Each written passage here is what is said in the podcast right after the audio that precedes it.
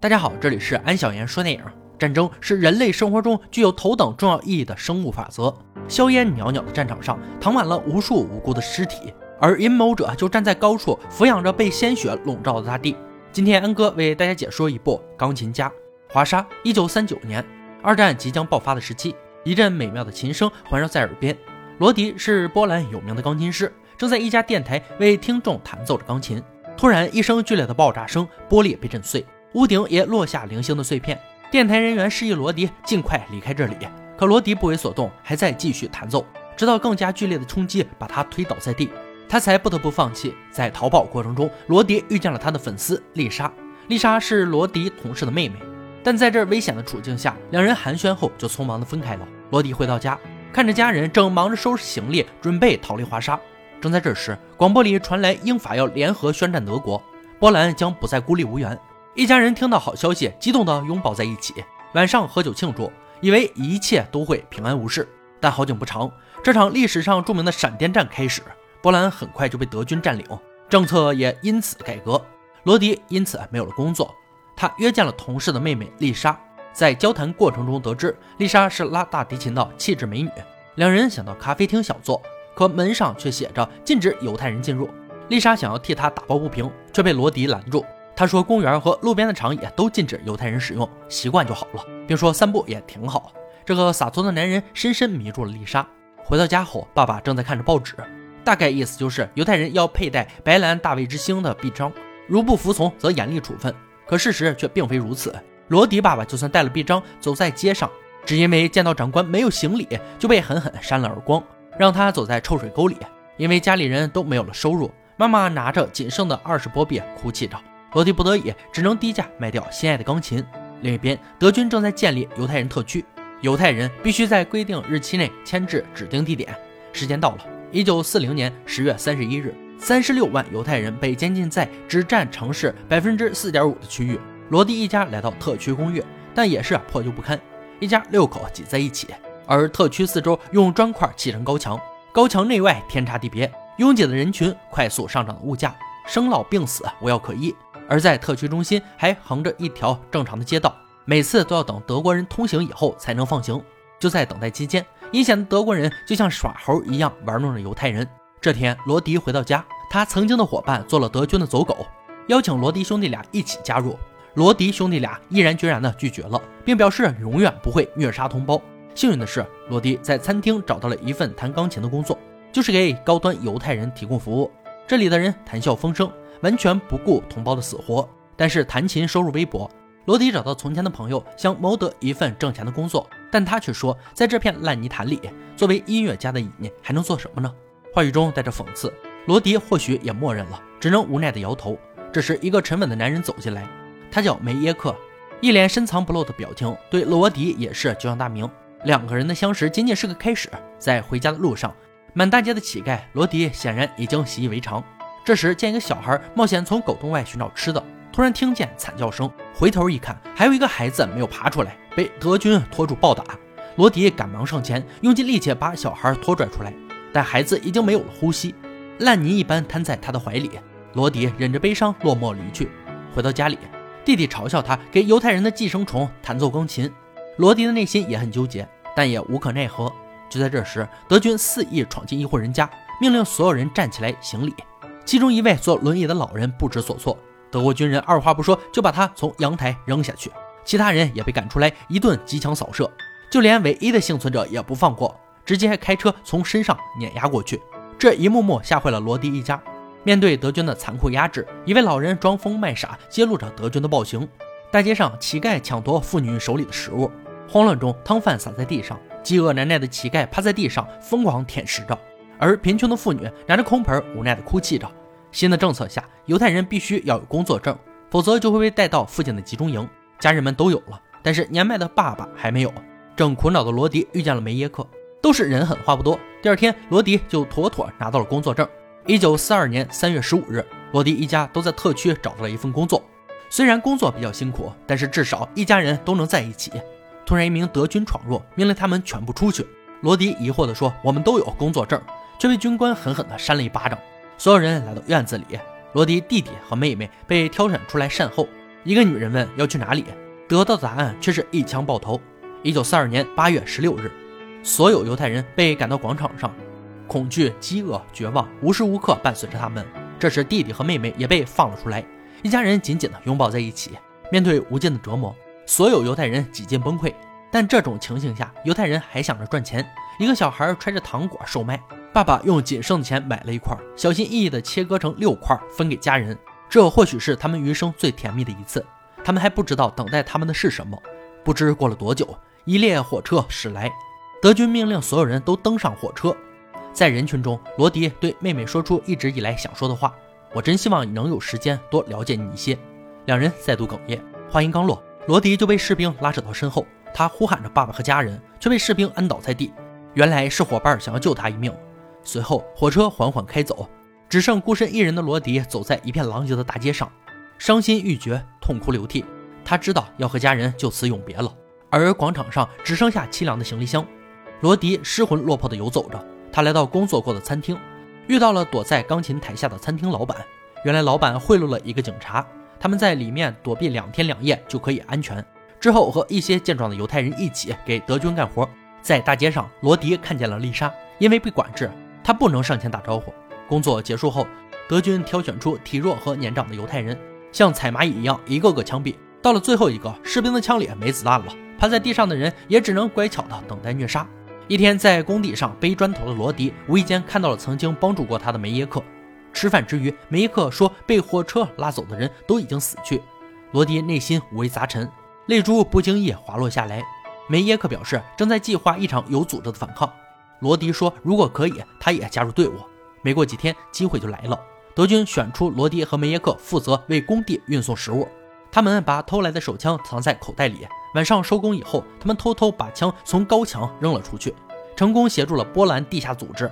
一天晚上，罗迪请求梅耶克帮助自己离开这里，理由就是想要逃离魔爪。梅耶克看着体格柔弱的他，默许了。第二天，外出送货的罗迪和梅耶克握手示意后，回身把臂章扔进水壶里，跟着人群逃了出来。无家可归的他只能来找昔日好友。好友看着瘦弱狼狈的罗迪，心疼不已。夫妻二人冒着风险收留了他。疲惫的罗迪在浴缸里睡着了，身体暂时得到了放松。为了安全起见，吃饱喝足后，他们把罗迪交给了地下组织成员，重新安排了住处，告诉他会定期给他送来食物。随后留下一个紧急的地址，便离开了。罗迪听到隔壁房间的争吵声和钢琴声，脸上露出了久违的笑容。他重新感受到了家的感觉。庆幸自己还活着。一九四三年四月十九日，波兰地下组织发起反抗，可势单力薄的他们怎么可能战胜德军千军万马？罗迪看着惨败的同胞，悔恨自己没有留下来一起反抗。几天后，组织成员焦急地告诉罗迪，他们准备逃亡，德军很快就会搜查这里，让他赶快逃跑。罗迪无处可去，只能留下冒险一次。几天后，没有了食物，饥饿难耐的他到处翻找吃的，不小心打碎了盘子。巨大的声响引来了邻居，罗迪迫不及待地仓皇逃离。风雪里，他拖着颤颤巍巍的身体，在角落里掏出了那个紧急地址。开门以后，他震惊了，主人竟然是曾经的爱人丽莎，而纸条上的名字正是丽莎的丈夫。两人心中都有千言万语，可不知从何开口。罗迪顾不上颜面，只想活着，虚弱的请求吃一片面包。第二天，短暂休息的罗迪在琴声中醒来，看着昔日的爱人依旧美丽。罗迪内心五味杂陈，眼神里充满不舍。隔天，丽莎丈夫给罗迪安排了住处，告诉他要尽可能的安静，避免被发现。屋内有一架落满灰尘的钢琴。罗迪张开修长的手指，即使他的手不能碰触琴键，但他的内心还是响起动人的琴声。丽莎丈夫找来一个人照看罗迪，但是这个人并不靠谱，这让他经常食不果腹，甚至两三个星期才送来一次食物。来了以后就对罗迪哭穷，说物价上涨。但现在对罗迪来说，食物比时间更重要。主动把手表拿给他去变卖，那人得意的向他挥手后就再也没有出现。不知过了多久，罗迪吃掉了最后一个发芽的土豆。当丽莎和丈夫前来看他时，他躺在床上已经奄奄一息。在丽莎的精心照顾下，罗迪逐渐转好。但是丽莎要向他告别了。为了安全起见，他们要离开华沙去往他处，给罗迪留下了充足的食物后离开了。一九四四年八月一日。盟军地下组织再次发动攻击，城市中枪声不断，浓烟四起，坍塌的楼房导致水管断裂，水龙头没有了水，更没有食物。罗迪喝下最后一口水，勉强充饥。此时的德军用机枪威胁地下组织成员，两人见机准备逃跑，一个女成员却被一枪射中，跪倒在地上。这时德军搜查到罗迪的公寓，罗迪看着窗外的大坦克朝着自己轰炸，轰的一声，墙体被炸得粉碎。罗迪被巨大的轰鸣声震得暂时失聪，他赶忙从炸毁的墙洞里逃跑，楼体被炸得支离破碎。面对德军的围追堵截，罗迪只能趴在摇摇欲坠的楼顶上躲藏，却被对面楼上的德军发现。逼不得已，又跳到了阳台，返回屋内，穿过满地尸体的火海，连滚带爬的侥幸逃脱。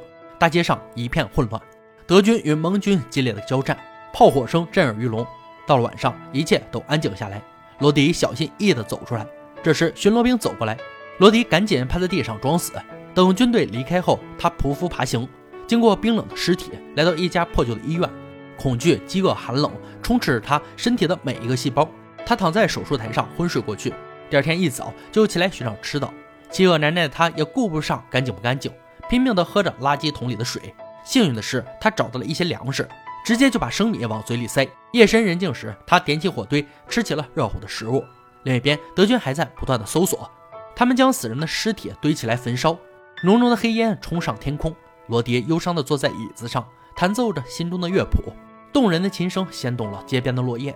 第二天，赶尽杀绝的德军用火枪点燃了所有的房子，一阵火焰差点烧到罗迪。他赶紧跳窗逃跑，却不小心摔伤了腿。瘦得皮包骨的他拖着受伤的腿，颤颤巍巍地爬过墙头。眼前的一切如同地狱般凄凉。站在废墟中的罗迪像蝼蚁一样渺小，他顾不上思考，到处寻找吃的。终于在货架上找到一罐西瓜汁，刚要准备打开，却听见外面有德军经过。赶紧抱着罐子爬到阁楼里躲藏起来。晚上这片废墟安静的让人发瘆。罗迪下楼想办法打开罐子，却不小心滚落在地上。这时，一个穿黑靴的德国士兵站在他面前。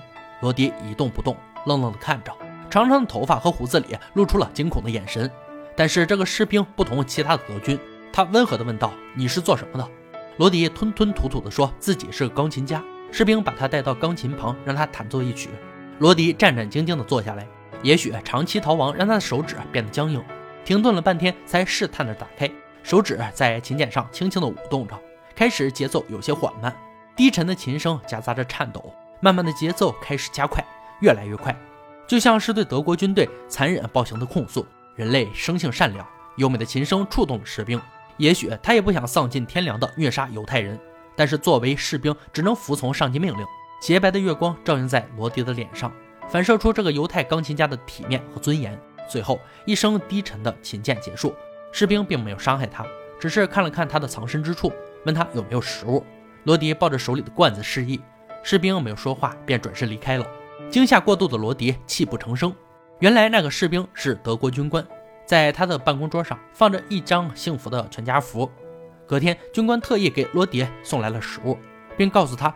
俄国军队正在渡河，只要再等两个礼拜就够了。罗迪打开食物包装，里面是一个面包和果酱，还细心的放了一个开罐器。罗迪幸福的吃了一口果酱，这一刻他太幸福了。上次吃糖还是和家人一起分享的那一块。几天后，德国军官最后一次给罗迪送来食物，并告诉他德军马上就要被打败，自己要去跑路了。临走前，把自己的大衣留给了罗迪。罗迪不知道怎么感谢他，说出了自己的名字。希望有机会可以邀请他来看自己的演奏会。最终，德军被打败，华沙终于解放。罗迪穿着德国军官的大衣走出废墟，却被误认为是德国人。他连忙躲起来，大喊：“我是波兰人！”士兵确认后问他：“外套哪来的？”罗迪只说了三个字：“我很冷。”另一边，所有被压制的犹太人放了出来。他们在路上遇见被圈禁的德国军队，和罗迪相识的一个音乐家怒骂着这帮畜生。正巧那位德国军官也在其中。他连忙说自己曾经帮助过一位钢琴家，请求帮忙找到罗迪，寻求帮助。可混乱中，音乐家却没有听清楚军官的名字。而经历重重磨难、绝处逢生的罗迪，依旧回到电台弹奏着他心爱的钢琴。这天，音乐家来探望罗迪，并告诉他德国军官的请求。可当两人再次来到那片场地，早已空无一人。满怀愧疚的罗迪非常失落，望着远方的夕阳，内心却在祈祷着一切安好。最后，罗迪坐在华丽的音乐厅，弹奏着象征民族精神的波兰舞曲。电影呢，到这里就结束了。钢琴家二零零二年上映于戛纳电影节，影片是根据波兰著名钢琴家瓦拉迪斯罗斯皮曼的自传体小说《死亡城市》改编。让人震惊的不是德国人的暴行，而是人性的懦弱和自私。永远不要只顾自身的利益，而抛弃内心的良知与民族的生存。透过荧幕，看到了人类对生的渴望和对死的恐惧，让人们更加理解和珍惜现在所拥有的一切。好了，今天解说就到这里吧。想看更多好看电影，可以关注安小言说电影。我们下期再见。